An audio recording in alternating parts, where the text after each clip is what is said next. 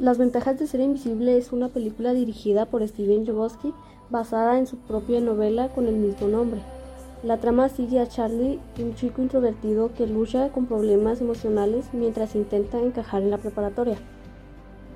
Esta historia está ambientada en la década de los 90.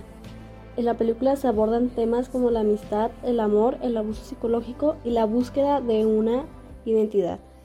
Las actuaciones de Emma Watson, Ezra Miller y Logan Lerman destacan brindando una profundidad con los personajes, haciéndolos empatizar con estos.